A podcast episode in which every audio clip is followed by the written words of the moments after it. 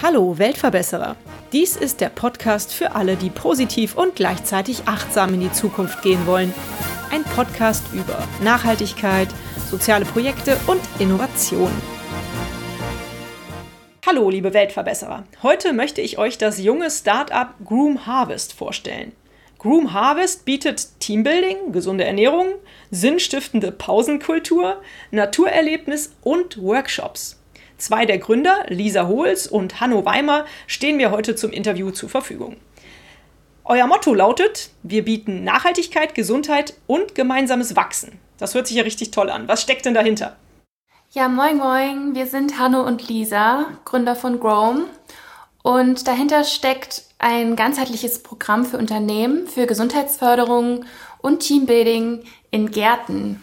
Ja, das bieten wir Unternehmen an und Dahinter steckt einfach das Wachstum im Garten gemeinsam mit den Teams und das Wachstum auch auf individueller Ebene und auf Teamebene. Super, hört sich spannend an. Jetzt habe ich schon mal gelernt, das heißt nicht Groom, sondern Groom. okay, super, man kann ja immer noch was dazulernen. Also Groom Harvest. Wie seid ihr denn auf diese Idee gekommen? Und seit wann gibt es euch eigentlich?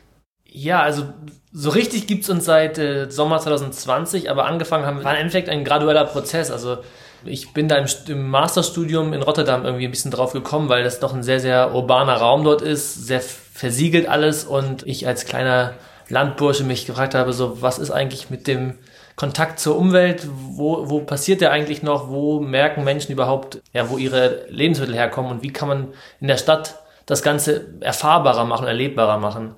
Und so kam es eben Schritt für Schritt, dass ich meine eigene Entfremdung vom Land sozusagen genutzt habe, um zu verstehen und ja, nachzuvollziehen, versucht habe, wie es der Gesellschaft geht und da dann auch in ersten Interviews Probleme entdeckt habe. Ja, und so kamen dann auch die anderen Mitgründer mit ins Team, die hatten nämlich alle Ähnliches erlebt und wir haben einfach entdeckt dann darüber, dass man sich mit Ernährung beschäftigt und versucht, bessere Ernährung an den Arbeitsplatz zu bringen, dass da noch ganz viel anderes im Argen liegt und auch Gesundheit nicht nur ein Ding auf einer Ebene ist, sondern auf mehreren Ebenen funktioniert. Und deswegen haben wir uns gesagt, okay, wir müssen noch was ganzheitliches, gesundheitsstärkendes entwickeln. Und so kam es dann auch, dass wir sowohl die soziale Ebene als auch die psychologische Ebene auch mit reinnehmen wollten. Mhm. Das hört sich toll an. So ganz verstanden habe ich aber noch nicht, wie ihr das wirklich anpackt. Lisa, vielleicht kannst du es nochmal versuchen zu erklären. Wie packt ihr dieses Problem der Entfremdung und, und der Gesundheitsförderung am Arbeitsplatz an? Also das funktioniert dadurch, dass die Unternehmen eine Betpatenschaft übernehmen und dass die Teams dann in, ja, über den Sommer immer wieder den Garten besuchen und wir bieten da Events an. Und dann geht es darum, dass sie einfach wieder erleben, wie funktioniert das eigentlich, dass die Herstellung der Lebensmittel und was ist das für ein Aufwand dahinter. Und wir wünschen uns natürlich, dass auch da ganz viele positive Erfahrungen gemacht werden und dass wir die Teams inspirieren können, vielleicht wieder etwas bewusstere Konsumentscheidungen zu treffen und ja auch einfach Spaß an der ganzen Sache haben. Und dadurch, dass sie auch wieder mehr mit der Natur in Verbindung sind, ist es auch so, dass, dass es da so einen positiven Effekt auch auf die Gesundheit gibt. Da gibt es ganz viele Studien zu dass zum Beispiel, wenn man sich eine längere Zeit im Garten auffällt, dass so Werte wie Cortisol im Blut und sowas sinken. Und wir nutzen einfach diese ganzen positiven Effekte, die es da gibt, in unserem Programm. Wie sieht das aus, wenn so ein Unternehmen sich für euer Programm interessiert? Was muss es mitbringen? Wie viel Zeit nimmt es in Anspruch? Wie viel Platz nimmt es in Anspruch? Muss das Unternehmen irgendwie einen Balkon haben oder eine Grünfläche vor der Tür oder eine Terrasse? Oder wie wird das realisiert? Ja, wir gehen da ganz explizit auf die Bedürfnisse des Unternehmens ein und auf natürlich den Status quo, der, der vor Ort gegeben ist. Wir bieten zwei Möglichkeiten an. Entweder das Unternehmen kann das auf eigenen Flächen umsetzen mit Hochbeeten, die wir zur Verfügung stellen. Das heißt auf Terrassen, Innenhöfen, dem Firmengelände. Oder aber, was eigentlich noch viel schöner ist, in einem unserer Partnergärten, das sind Urban Gardens, in der Stadt, in der das Unternehmen auch sitzt. Da haben wir zurzeit äh, vier Städte im Portfolio. Das ist Essen, Münster, Berlin und auch Hamburg. Und dort kommen die Firmen dann auf eine externe Fläche und haben sozusagen ihren Garten nicht in der eigenen Firma, sondern woanders, um diesen Tapetenwechsel und dieses Urlaubs- oder ja, Erholungserlebnis noch viel stärker im Grünen spüren zu können, denn das sind ja immer schöne Oasen, wo ganz viele Leute gemeinsam ein Gartenprojekt erschaffen. Und deswegen braucht es eigentlich gar keine eigenen Ressourcen, außer natürlich etwas Zeit, die man sich nimmt, um äh, in die Teamentwicklung zu investieren. Mhm. Was empfehlt ihr denn? Wie viel Zeit sollten die Teams sich dafür nehmen? Sind das ähm, mehrere Tage? Ähm, wird dann am Ende eigentlich auch miteinander geerntet? Wie läuft es ab?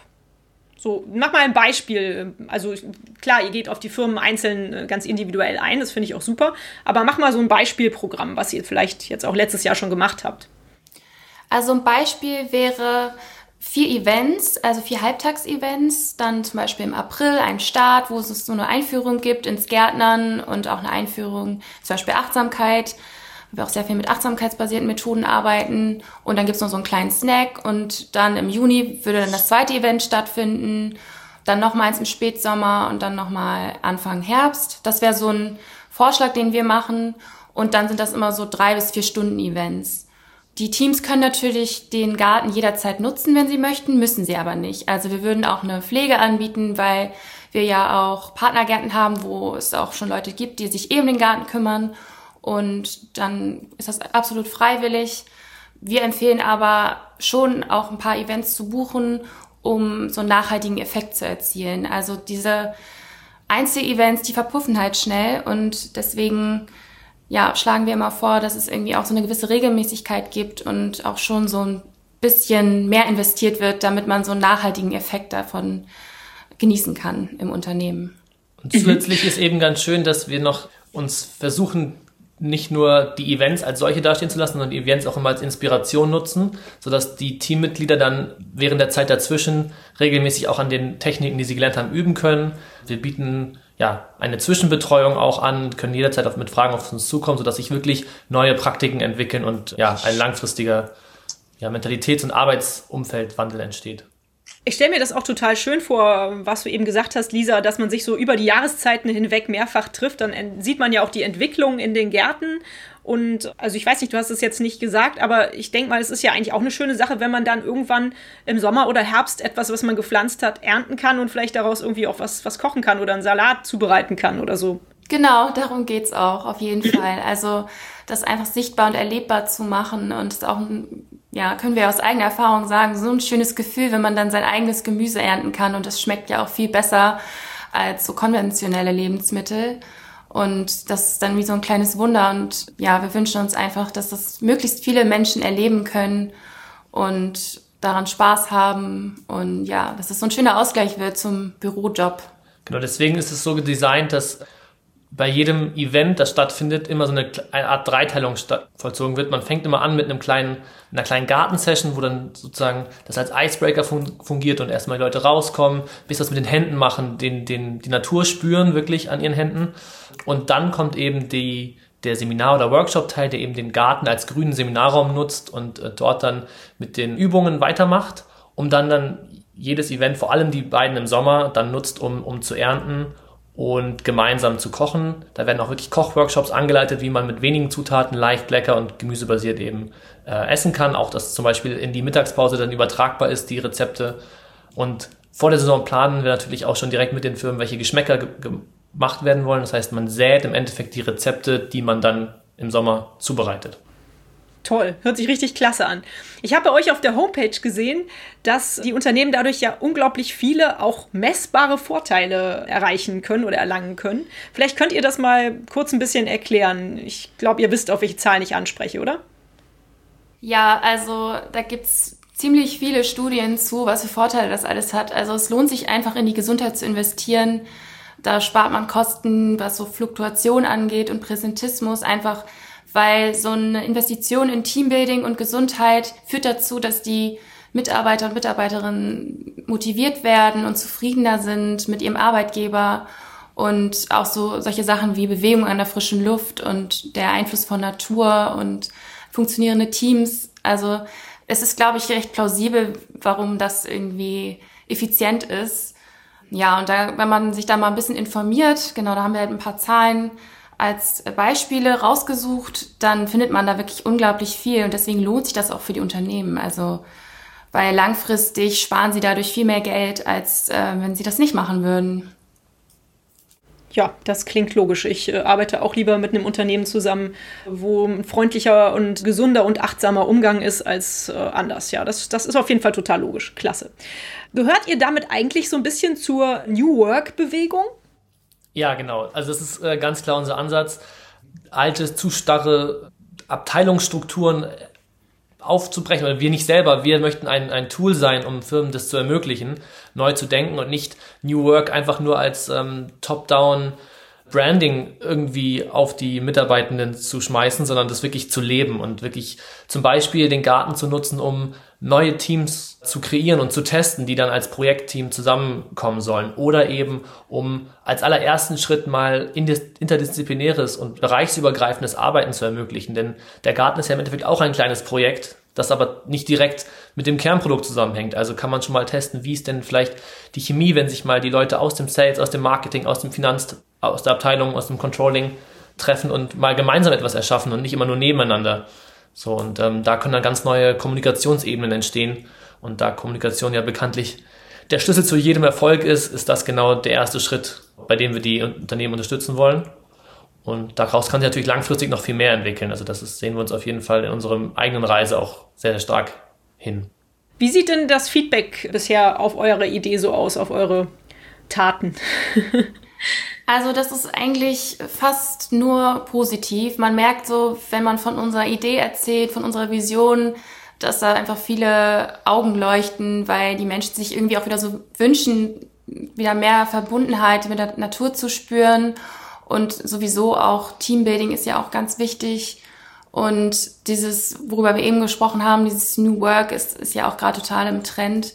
Und da sind wirklich wenig Kritiker. Das ist, ist tatsächlich so. Aktuell haben wir natürlich ein bisschen auch zu kämpfen mit der Corona-Krise, vor allem weil wir auch letztes Jahr eigentlich schon starten wollten. Und da war das ja auch ähm, noch alles sehr unsicher und niemand wusste so richtig, wie er damit umgehen soll. Aber das ist ja jetzt auch schon irgendwie ein Jahr mittlerweile, wissen auch schon alle so ein bisschen mehr, äh, wie sie mit der Situation umgehen. Und deswegen sind wir da recht optimistisch, dass das jetzt im Frühling dann auch etwas einfacher wird, vor allem weil wir auch ein Angebot haben, was an der frischen Luft stattfindet. Und da glauben wir, es ist wirklich eine tolle Idee, dass auch selbst wenn die Arbeitnehmer und Arbeitnehmerinnen im Homeoffice aktiv sind, dass sie sich dann vielleicht regelmäßig im Garten treffen können, weil da irgendwie auch verantwortungsvolles, verantwortungsbewusstes Teambuilding stattfinden kann in kleinen Gruppen mit Abstand an der frischen Luft. Da sehen wir dann eigentlich eher einen Vorteil. Und ja, sind ganz gespannt, wie es dann jetzt im Frühling hoffentlich dann bald losgeht. Mhm. Ich glaube auch, da kann man mit Sicherheit ein sehr Corona-konformes Konzept aufstellen, wenn man draußen unterwegs ist, äh, so wie ihr. Wie war das denn im letzten Jahr? Wie viele Events konntet ihr denn überhaupt umsetzen? Wann habt ihr euch gegründet? 2019, richtig? Genau, also wir wollten im Frühling 2020 unsere Pilotsaison starten mit drei Kunden und hatten auch schon die entsprechenden Zusagen bis Anfang März eingesammelt. Und dann kam natürlich plötzlich Mitte März das Herunterfahren der gesamten Kontakte und des Lebens. Und dadurch ist natürlich dann die Unsicherheit gekommen, das erstmal bis auf Ende April zu verschieben. Und dann wurde es nicht besser. Und dann sind im Endeffekt ja alle drei Ideen etwas ins Wasser gefallen. Und so haben wir dann über den Sommer in, in Kleingruppen mit fünf Leuten ganz rudimentär auf sehr informeller Ebene versucht, die, die Event-Charaktere und Szenarien durchzutesten in unserem Garten. Und dann konnten wir im Herbst noch zwei große oder größere Hochbeetprojekte starten. Sowohl einmal bei einer Firma und einmal bei einer Universität und konnten da verschiedene Szenarien auch im Event-Charakter testen. Und genau, konnten deswegen leider durch Corona keine komplette Saison testen, aber die Einzelelemente haben wir sozusagen rausgepickt und, und mit den verschiedenen Kundentypen ja, mal ausprobiert. Es ist eine echt schwierige Zeit im Moment für Gründer, die letztes oder vorletztes Jahr an den Start gegangen sind. Das tut mir echt total leid für euch und vor allem für diese tollen Ideen, die da jetzt auf dem Markt sind und die so erstmal ausgebremst werden. Aber ich hoffe, ihr bleibt trotzdem dabei und lasst euch davon nicht entmutigen. Wie finanziert ihr euch denn bisher und, und wie viel kostet es denn, wenn man so ein Event bei euch buchen möchte? Genau, also wir lassen uns auf keinen Fall ausbremsen, denn wir sehen langfristig eher gerade auch durch Corona eine positive Trendwende ähm, hin zu den Thematiken, die, die uns antreiben und die wir verändern möchten. Die waren vorher relativ latent und ja, Gesundheit war im Arbeitskontext ein wenig beachtetes Thema und wenn, dann ging es mal ganz simpel gesagt um Rückenschulungen und das ist, glaube ich, jetzt hat sich erweitert und da ist auch eine gewisse Zahlungsbereitschaft vielleicht entstanden. Wir finanzieren uns bisher durch Stipendien, da wir noch nicht signifikante Umsätze gemacht haben. Aber genau, das hoffen wir dann im Laufe des diesen Jahres dann langsam in Richtung der eigenen Einnahmen wechseln zu können.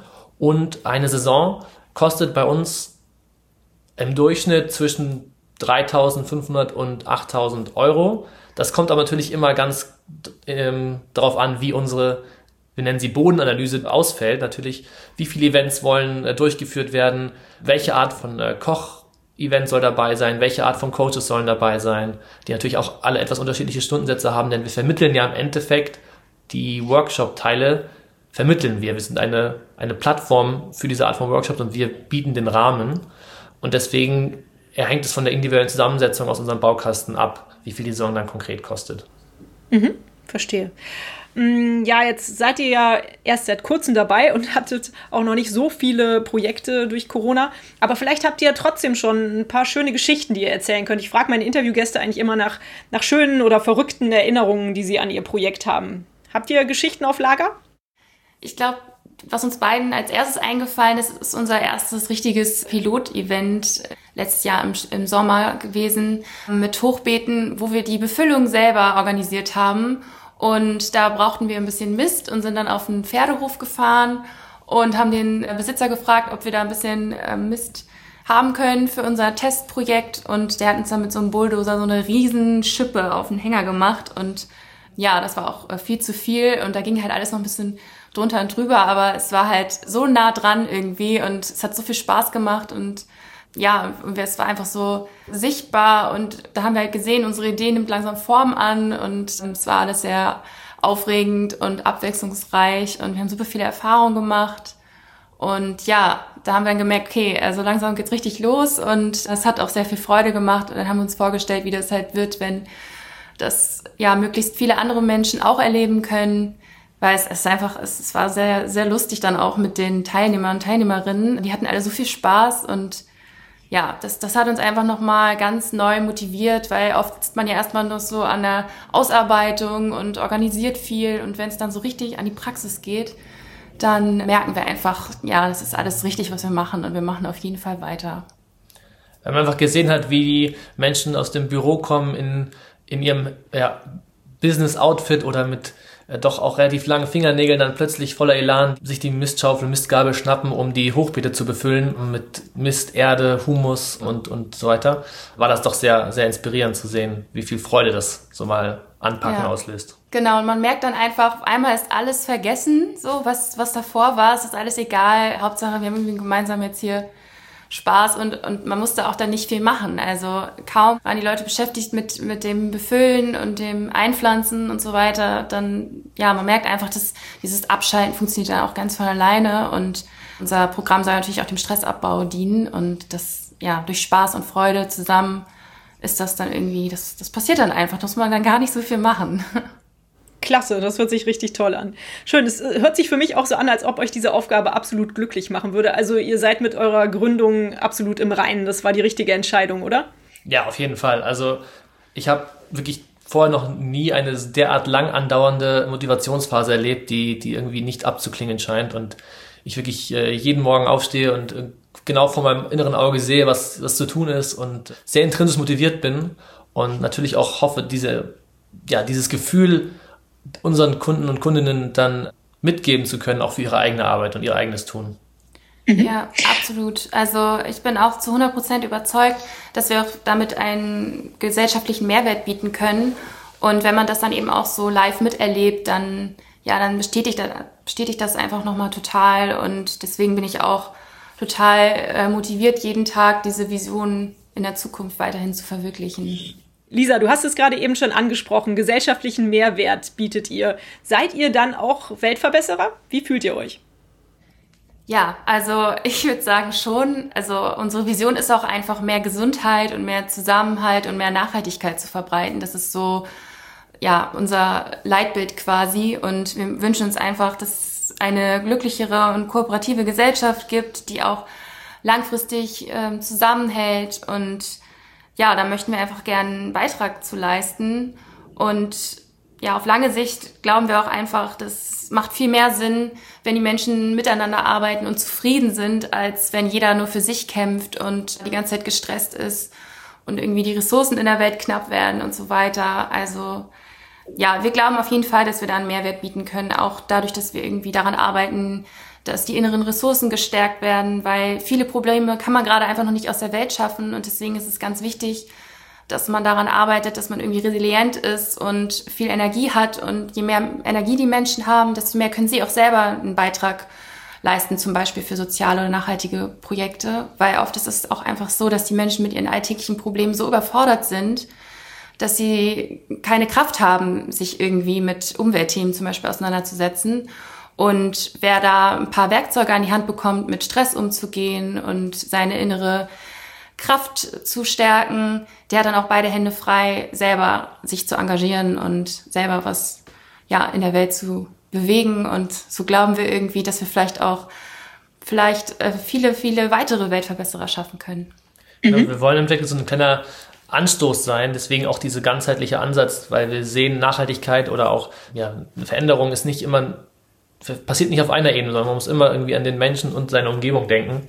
Und ja, deswegen äh, erhoffen wir uns auch ja, durch, dieses, durch dieses Erlebnis im Grünen, diesen städtischen Lebenswandel etwas zu verändern und das Thema Konsum vielleicht nicht grundsätzlich zu verändern, aber vielleicht ein, zwei Augen zu öffnen und da der erste Dominostein zu sein in einer Kette von eigenen Aktivitäten der, der Teilnehmenden. Denn theoretisch könnten die natürlich dann selber auch sich nach ein, zwei Saisons mit Grom selber aktiv werden in einem Urban Garden oder selber sich ihr Gemüse von der lokalen Solavi holen, anstatt im Supermarkt oder so. Also so eine Art Bewusstsein für die Lebensmittelherstellung und die Prozesse, die dort ja, stattfinden, um zu sehen, wo kommt eigentlich was her, was ist der Unterschied zwischen den verschiedenen Produktionsmethoden, was bedeutet konventionell, was bedeutet vielleicht Bio, ist vielleicht nicht der nicht zertifizierte regenerative Hof um die Ecke doch irgendwie spannender als, das, als die Bio-Heidelbeere aus Peru.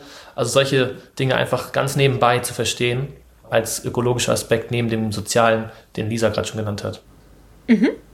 Nun habt ihr ja schon beide erklärt, ihr bietet das für Unternehmen an. Ich sehe da aber auch ein bisschen Potenzial, sowas an Schulen oder Kitas oder anderen Einrichtungen anzubieten. Tut ihr das auch oder macht ihr das nicht? Hängt das mit dem wirtschaftlichen Aspekt zusammen? Weil ich kann mir vorstellen, natürlich kann man von Unternehmen eher Geld verlangen als von, von Schulen, wo man sowas anbietet. Also die Ideen waren auf jeden Fall auch schon in unseren Köpfen unterwegs. Das Wichtige ist immer, wenn man so ein Startup gründet, dass man den Fokus behält. Also wir fangen jetzt erstmal mit dem Angebot für Unternehmen an, aber wir sind auch sehr motiviert und wissen auch, wie wichtig es ist, in Schulen auch aktiv zu sein, auf jeden Fall. Und das ist auch noch auf unserer To-Do-List, würde ich mal sagen. Aber wir fangen jetzt erstmal mit dem einen an und dann, wenn das gut läuft, dann haben wir auch überlegt, vielleicht noch einen Verein zu gründen und da noch ein bisschen noch sozialer aktiv zu sein und ja, wir haben auf jeden Fall noch viel vor und unser Konzept lässt sich ja auch total universell anwenden. Also auch für Privatpersonen haben wir noch jetzt ja kurzfristig sogar die Idee, noch Retreats anzubieten, wo dann in unseren Gärten irgendwie dann so ein Wochenende, da würden wir dann auch unsere Methoden vermitteln an Privatpersonen, wenn da Bedarf ist. Wie gesagt, unser Konzept ist, ja, das kann man auch Privatpersonen anbieten und es wäre zu schade, jetzt das nur, ja, nur einer bestimmten Zielgruppe zur Verfügung zu stellen. Mhm. Also ich denke auch, euer Konzept ist sehr vielseitig einsetzbar.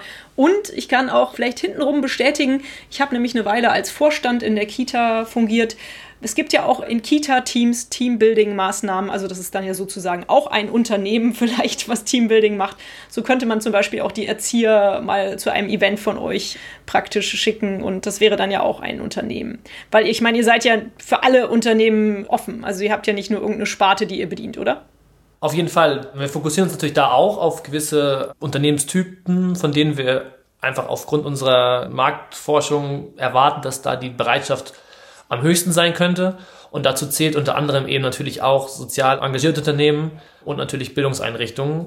Und mhm. da zählt Kita natürlich auch dazu. Da sehen wir auf jeden Fall Potenzial, aber natürlich auch im, im Bereich sozial wirkender Unternehmen, denn da überschneidet sich die Mission und die Vision oft auch der, der Mitarbeitenden. Und gleichzeitig natürlich ist eine weitere Zielgruppe, wir nennen das immer so Scale-Ups oder Mature Startups, also Unternehmen, die noch recht jung am Markt sind, aber sich schon konsolidiert haben jetzt wachsen und diese größeren Teams einfach weiter den, den, den schönen, dynamischen Spirit fühlen wollen. Und da ist ein unserer Fokus hin, die wir die für uns gewinnen wollen. Für dich klasse. Wie kann man euch denn helfen? Also ich denke mal, man sollte euch wahrscheinlich einfach mal buchen, oder? das wäre auf jeden Fall die allerbeste Hilfe. Denn mit Kunden können wir am allerbesten wachsen, lernen und, und das Produkt weiterentwickeln. Gerade jetzt ist die optimale Zeit, aktiv zu werden, denn die Saison steht vor der Tür sozusagen. Äh, wir sind bereit, äh, ab April dann auch ähm, hoffentlich schon in die, in, aufs Feld gehen zu können. Falls Corona es nicht erlaubt, sind wir auf jeden Fall auch in der Lage, das in digitalen Saison zu starten und dann, sobald es möglich ist, aufs Feld zu gehen. Also da ist es die, die beste Hilfe. Also gerne jede Hörer, jede Hörerin mal im eigenen Team ansprechen, drüber sprechen. Besucht unsere Website, Instagram, natürlich äh, alle Social Media Kanäle, LinkedIn, da sind wir auch natürlich auch vertreten. Da werdet ihr dann auch auf jeden Fall geupdatet und jederzeit auf dem Laufenden gehalten, was die kommenden Projekte sind. Und ähm, da könnte auch noch in nächster Zeit einiges Spannendes kommen, wie man auch als Privatperson schon aktiv werden kann und auch was da für sich selber rausbekommt. Also das, was Lisa gerade schon mal ein bisschen angeteasert hat, könnte sich auch äh, bald bewahrheiten. Also einfach folgen und auf dem Laufenden bleiben. Genau, einfach über uns sprechen und auf uns aufmerksam machen, weil das davon profitieren wir am meisten. Weil wie gesagt, also viele sind natürlich sehr überzeugt von unserer Idee, aber man muss ja erstmal von uns erfahren. Das ist erstmal das Allerwichtigste. Also einfach äh, uns folgen, über uns sprechen, uns vorschlagen und so weiter. Das, das, den Rest machen wir dann, die restliche Überzeugungsarbeit. Schön, dann hoffe ich, dass ich euch heute mit dem Podcast auf jeden Fall schon mal ein Schrittchen weitergebracht habe. Das ist ja prima. In meinem Podcast geht es ja aber auch darum, wie man persönlich das Thema Nachhaltigkeit im Alltag umsetzt. Habt ihr irgendwelche Tipps und Tricks, Nachhaltigkeit in den Alltag, im Alltag umzusetzen? Irgendwelche innovativen Ideen, was ihr so tut? Also, muss ich mal kurz drüber nachdenken. Also ich bin halt schon sehr nachhaltig aufgewachsen in einer sehr umweltbewussten Familie, die auch sehr nachhaltig aktiv ist. Meine beiden Schwestern haben Umweltwissenschaften studiert. Mein Bruder gründet selber ein nachhaltiges Unternehmen. Und meine Mama hat einen Umweltbildungsverein gegründet, wo ich auch aktiv bin. Also vielleicht auch einfach gucken, was man so vor Ort machen kann. So einen kleinen Verein, die brauchen immer Unterstützung. Und wenn es nur mal so eine Müllsammelaktion ist oder so. Und ich bin halt auch großer Fan von dem Thema Achtsamkeit. Also ich glaube, es ist sehr, sehr wichtig, einfach bewusst durchs Leben zu gehen, bewusst zu konsumieren und sich einfach auch Gedanken zu machen und nicht alles zu verdrängen, sondern sich auch damit zu beschäftigen. Das, damit geht's eigentlich schon los. Da fängt auch nachhaltiges Handeln an. Und deswegen, ja, glaube ich auch, dass es Sinn macht, wenn man das Thema Achtsamkeit noch mehr verbreitet. Das ist ja gerade ein sehr populäres Thema. Aber damit arbeiten wir auch ganz intensiv. Äh, weil einfach, ja, Menschen, die bewusst sind und achtsam sind, die machen sich halt Gedanken und die verdrängen die Dinge nicht mehr, sondern ja, die können sich auch damit mal mit beschäftigen und kritische Dinge hinterfragen. Und ich glaube, da fängt alles an. Also einfach das Umdenken, der Bewusstseinswandel, das ist erstmal der erste Schritt und dann kann man dann gucken, was man selber halt, was in der eigenen Macht liegt sozusagen, was man im Alltag dann umsetzen möchte und womit man sich auch gut fühlt. Genau, also bei mir sieht das ähnlich aus. Für mich ist irgendwie das, das bewusste äh, das bewusste Leben das der entscheidende Schlüssel, dass man nicht denkt, uiuiui, das Thema Nachhaltigkeit ist so ein Hype-Thema, da möchte ich mich jetzt nicht beschäftigen oder die Aufgaben sind so groß, das kann ich doch alles gar nicht schaffen, sondern es geht darum, mit kleinen Schritten einen Beitrag zu leisten, eben in dem Maß, in dem man das gerade in seinem Lebensumstand kann. Also das heißt, mal zu schauen, ist es wirklich teurer, wenn ich saisonal und qualitativ hochwertiges Gemüse kaufe oder ist es nicht vielleicht günstiger, weil ich dadurch dann mehr Nährwerte bekomme und im Endeffekt weniger essen muss? Oder muss ich jetzt wirklich meine Klamotten neu kaufen oder kann ich einfach meine jetzigen nochmal ein Jahr länger tragen? Dann läuft das super. Also nicht immer nur der auch nachhaltig betitelten neuesten Brand daher rennen und mehr konsumieren im Endeffekt, sondern lieber nicht konsumieren, solange mhm. es äh, geht und eben, wenn es geht, auch lokal konsumieren. Im Endeffekt wird jede Veränderung immer vom Konsumenten, von der, von der Masse der Konsumenten gesteuert. Gerade auch bei der Ernährung, denn landwirtschaftliche Produkte sind so ein Massenprodukt, da ist kaum Marge für die Erzeuger drin. Das heißt, die können nur über Massenentscheidungen profitabel werden. Das heißt, auch wenn es tolle Innovationen im Bereich Vertical Farming gibt und tolle Innovationen, wie man mit, durch präzise Technologien Landwirtschaft effizienter machen kann, solange das keiner kauft, wird es nicht weiter produziert. Also man muss den Landwirten und den anderen Erzeugern eben auch die Chance geben, umzusteigen. Und das geht nur über den Massenkonsum. in, in die richtige Richtung. Das heißt, jeder Einzelne kann ohne sich in Schubladen zu stecken. Also man muss jetzt nicht sich gleich Veganer nennen, um was verändern zu können. Man kann auch ganz individuell bei jedem Tag entscheiden, ob das Stück Fleisch jetzt Sinn macht oder nicht. Man muss dafür nicht, sich nicht selber in eine Schublade stecken. Und dann kann mhm. man auch schon sehr, sehr viel erreichen. Das stimmt. Vielleicht kommen wir noch mal kurz, weil du das jetzt oder weil ihr beide das jetzt so ganz toll äh, umschrieben habt, zu euren Backgrounds. Also erstmal, Lisa, finde ich es total toll, was du meintest. Man soll sich einfach mal ein bisschen in der Umgebung und äh, in dem Fädel, wo man wohnt oder in der Stadt umgucken. Wo gibt es Vereine, bei denen man sich engagieren kann? Ich freue mich immer, wenn jemand eine Lanze fürs Ehrenamt bricht, weil ich glaube, das ist so wichtig, dass jeder von uns ein kleines bisschen was tut. Dann kann man die Welt schon in großen Dingen verändern. Aber ich habe ja auch gelesen, dass ihr ganz tolle Studiengänge habt und auch ganz tolle Masterabschlüsse gemacht habt. Vielleicht erklärt ihr noch mal ganz kurz was zu euren Backgrounds, was ihr so gemacht habt bisher.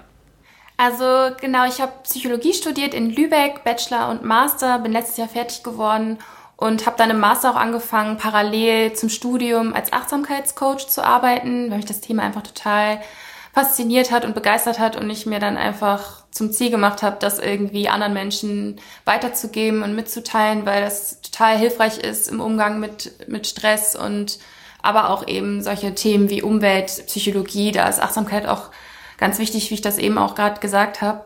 Und genau, das ist, war dann so für mich recht klar, dass ich irgendwie auch damit beruflich was machen möchte, weil es für mich total Sinn ergeben hat, wie die Kombination aus Psychologie und Umweltschutz. Genau, dann habe ich halt das Startup Grown kennengelernt und da war quasi schon der Rahmen da, wo ich dann meine eigene Vision mit integrieren konnte. Und das hat dann echt richtig gut gepasst. Das war wie so ein Zaunfall vom Schicksal. Und genau, äh, ich möchte ganz kurz auch nochmal auf unsere anderen beiden Teammitglieder eingehen, dass die nicht hier vergessen werden.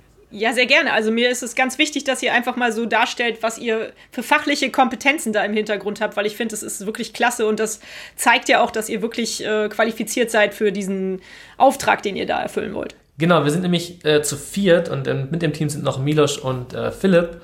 Und ähm, ja, bei Milos war es nämlich auch ähnlich wie Lisa, nur auf der Ernährungsebene, ein ähnlicher Schicksalstreff. Ich habe ihn über einen gemeinsamen Kumpel ähm, kennengelernt und äh, dachte eigentlich, er, er wäre auch wie ich aus der Wirtschaftsstudienwelt gekommen. Er hat äh, erst ähm, Hospitality Management studiert und danach Data Science äh, im Master als Schwerpunkt gemacht. Und dann habe ich nach einem Monat erst erfahren, in so einem Nebensatz erwähnt er, ja übrigens, ich habe äh, vor meinem Studium, also ich habe nicht direkt studiert, sondern erstmal Koch gelernt und dann dachte ich, hey, das ist ja verrückt. Das passt ja wie Faust aufs Auge. Ähm, genau, und so deswegen ist er auch auf die Idee mit angesprungen und natürlich in Zukunft sind seine Data Science Fähigkeiten auch super wichtig für uns, um natürlich äh, unser Produkt immer weiter zu ver äh, verbessern. Dann haben wir noch Philipp im Team, der ist Agrarwissenschaftler und vorher auch Landwirt gelernt also auch ein richtiger Praktiker, der das gerade seine praktische Erfahrung auf den verschiedenen Höfen im Studium umsetzt. Der macht gerade seinen Master mit Schwerpunkt regenerativer landwirtschaftlicher Systeme. Das heißt, er kümmert sich oder schaut sehr darauf, wie können in so einem landwirtschaftlichen Produktion Ökosysteme entstehen. Das heißt nicht nur Bio in Monokultur oder nur konventionelle Monokultur, sondern wie kann man verschiedene Systeme miteinander interagieren lassen, also auch Tiere mit ähm, einbinden. Und ja, genau. Ich habe zunächst der klassische wirtschaftliche Ausbildung durchlaufen mit einem BWL-Studium in Münster und habe dann aber entdeckt, dass ich irgendwas bewegen möchte mit meinen Aktivitäten und da dann ja sehr schnell die Landwirtschaft für mich wieder entdeckt, dass da einfach sehr, sehr viel Potenzial ist und genau dann meinen Master eher so im VWL-Bereich gemacht mit Schwerpunkt äh, Innovation und, und strategischer Analyse, wie sich das auf Branchen und ganze Industriezweige auswirkt und da dann eben ganz viel über die Landwirtschaft geforscht. Und genau, das, den habe ich in, Rotterdam an der Erasmus-Uni gemacht. Mann, ihr seid echt ein tolles Team. Also da ist ordentlich Energie und Know-how hinter. Also ich denke, das kann nur gut gehen für euch. Ja, schön. Sind wir auch schon am Ende des äh, Podcast-Interviews angekommen. Meine allerletzte Frage, die ich eigentlich immer stelle, ist die nach einem Buchtipp. Ich weiß nicht, ob ihr auch gerne lest oder es kann auch ein Filmtipp sein. Muss nicht unbedingt zum Thema sein, darf aber natürlich gerne irgendwas, was ihr vielleicht den Hörerinnen und Hörern noch mit auf den Weg geben wollt, dass sie sich mal anschauen oder durchlesen sollten, was ihr gut fandet. Ähm, ja, jetzt auch doch nochmal passend zu unserem Bereich und was ich ja auch hier, glaube ich, mehrmals betont habe, wie wichtig mir das ist dass die Menschen einfach aufwachen und bewusst durchs Leben gehen. Und deswegen ist es mir auch irgendwie wichtig, dass möglichst viele Menschen darüber sich informieren. Und da könnte man zum Beispiel das Buch Jetzt, die Kraft der Gegenwart von Eckart Tolle lesen. Das ist ein sehr bekanntes Buch und auch ganz toll geschrieben. Und da geht es auch so ein bisschen um den Sinn des Lebens und dass wir einfach im Hier und Jetzt leben sollten und den Moment genießen sollten. Und ja, genau, also es ist wirklich ein sehr inspirierendes, tolles Buch, kann ich sehr empfehlen. Mhm. Und du, Hanno, hast du auch noch was? Ja, auf jeden Fall. Also ähm, ein klassisches Buch, auf jeden Fall ein, ein Klassiker, das Buch Factfulness von Hans Rosling. Sehr, sehr spannende Auflistung der Umstände der Welt und dass man doch alles mal ein bisschen positiver sehen könnte und vor allem faktenbasiert sehen sollte. Ähm, ganz wichtig. Und wenn man, bevor man das liest, sollte man auf jeden Fall auf seiner der Seite seiner Stiftung gapminer.org erstmal den Test zu dem Buch machen, um seinen eigenen Status quo zu entdecken und dann das Buch lesen. Das ist dann sehr erhellend, fand ich zumindest, Schön. wie viel man dazu lernt. Ja. Und natürlich, ich habe letztens oder jetzt äh, zu Weihnachten ein ganz tolles Buch bekommen, ähm, und zwar ein Kochbuch eigentlich, aber da sind sehr, sehr viele sehr spannende Artikel dazu drin, wie man Gemüse neu kombinieren kann. Also ich kann sehr das Kochbuch vom Leaf to Root empfehlen. Das ist auch so eine ähm, Slow Food Bewegung, in der man versucht, das Gemüse als komplettes zu nutzen. Also zum Beispiel auch das Möhrengrün mit und das Grün der roten Beete mit und die Schale der verschiedenen Früchte und Gemüse, die um uns herum wachsen. Also das kann ich auch sehr empfehlen mit sehr spannenden Artikeln äh, verschiedenster ähm, ja, Landwirte und Köche aus der ganzen Welt, die eben nach solchen Ansätzen arbeiten. Klasse, das hört sich auch nach einem richtig guten Tipp an. Vielen Dank, ihr zwei. Auch ganz vielen Dank für eure Zeit, die ihr euch hier für das Interview heute genommen habt. Es hat mir sehr viel Spaß gemacht, mit euch zu sprechen. Ich hoffe, ihr kriegt ein bisschen Publicity durch dieses Interview und ja, alle, die sich natürlich für euer Unternehmen interessieren und gerne vielleicht buchen wollen oder einfach erstmal schauen wollen, wie ihr euch weiterentwickelt und was ihr so anbietet, werde ich natürlich eure Homepage und auch euren Facebook-Auftritt verlinken. Auf Instagram seid ihr noch nicht, oder? Doch auch unter Grom-Harvest oh, ja. ähm, haben wir auch okay. ein äh, Instagram und ein LinkedIn-Profil natürlich auch. Okay, also dann werde ich das natürlich alles hier in die Folgennotizen packen und wer Interesse daran hat, guckt da bitte gerne rein. Ja, vielen Dank nochmal und ja, viel Erfolg. Bis bald. Vielen, vielen Dank. Ja, äh, vielen Dank. Für die Anfrage und wir freuen uns, mehr von dir zu hören. Hat Spaß gemacht, Dankeschön. Tschüss. Tschüss. Tschüss. Ja, vielleicht habt ihr ja Lust, Groom Harvest für euer nächstes Teambuilding-Event in eurer Firma mal vorzuschlagen. Ich finde die Idee des jungen Startups toll und glaube auch, dass sie auf fruchtbaren Boden fällt. Aktuell läuft für Groom auch eine Crowdfunding-Kampagne. Alles zu dem jungen Startup und zu dieser Kampagne findet ihr wie immer in den Folgennotizen. Also schaut gerne in die Show Notes und klickt euch durch die Links. Es lohnt sich. Und hat es euch gefallen? Seid ihr inspiriert, berührt? Habt ihr eine Idee für eine neue Podcast-Folge oder Verbesserungsvorschlag für mich? Dann hinterlasst mir doch eine Bewertung oder einen Kommentar. Ich freue mich drauf. Ihr findet die Weltverbesserer regelmäßig hier an dieser Stelle. Abonniert den Podcast doch gerne. Bis bald, eure Birte.